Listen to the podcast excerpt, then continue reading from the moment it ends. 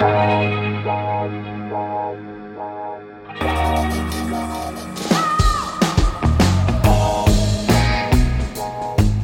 à lire, un podcast de Bernard Poirette.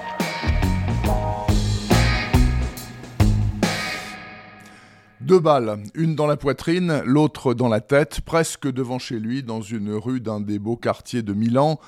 C'est ainsi qu'est mort Fabrizio Gotti, industriel prospère du monde de la viande, en gros et au détail. Vous savez, euh, le genre de boutique à la mode où la côte de bœuf pour deux vaut 90 euros, et où le boucher vous raconte la vie du bestiau à l'origine de la merveille. Sur la dépouille de Gotti, les policiers remarquent un caillou, posé là, bien en évidence. Quelques jours plus tard, une seule balle dans la nuque suffit à faire passer de vie à trépas Cesare Crisanti, très riche aussi, mais beaucoup plus sulfureux que le boucher sans histoire. Affairiste magouilleur de haut vol, celui-là ne manquait pas d'ennemis, mais sur son corps aussi on a retrouvé un caillou, en toute logique, la marque du même assassin. Et donc, stress maximum à la questure, où le très sanguin sous-préfet Grégory somme ses deux meilleurs flics de résoudre cette affaire au plus vite, avant que la psychose d'un tueur en série ne submerge la ville. Ils s'appellent Pasquale Carella et Tarcisio Ghezzi. Ils sont effectivement très bons, quoique très différents, et en plus, ils sont amis. Nous allons passer avec eux des heures inoubliables. Notre troisième compagnon de route s'appelle Carlo Monterossi. C'est une sorte de dandy amoureux de Bob Dylan, doté d'une inénarrable gouvernante moldave et qui malheureusement est obligé pour survivre de superviser la mise en onde d'une répugnante émission télévisée consacrée aux crimes divers et variés. Il ne peut donc ignorer l'affaire du tueur au caillou. Voilà la trame générale.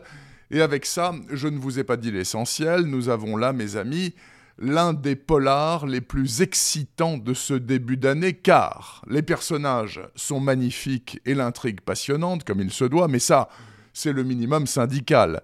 La grosse, l'énorme cerise sur le gâteau, c'est l'écriture et le style, tout simplement enthousiasmant, le tout assaisonné d'un humour féroce et réjouissant. Écoutez ça.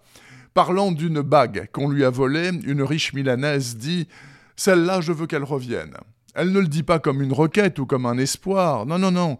Elle le dit vraiment comme si elle disait C'est les le cheval, ou bien encore des gardénias, mettez-les là-bas.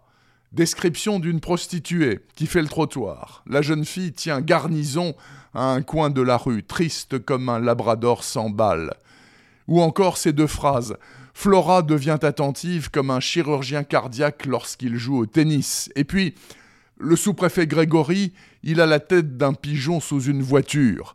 Des trouvailles de cette qualité qui m'ont fait hurler de rire, il y en a des brouettes dans ce merveilleux polar signé Alessandro Robecchi, Le tueur au caillou, qui vient de paraître aux éditions de l'Aube dans la collection noire, le précédent de Robecki, de rage et de vent, m'avait déjà fait grimper au rideau.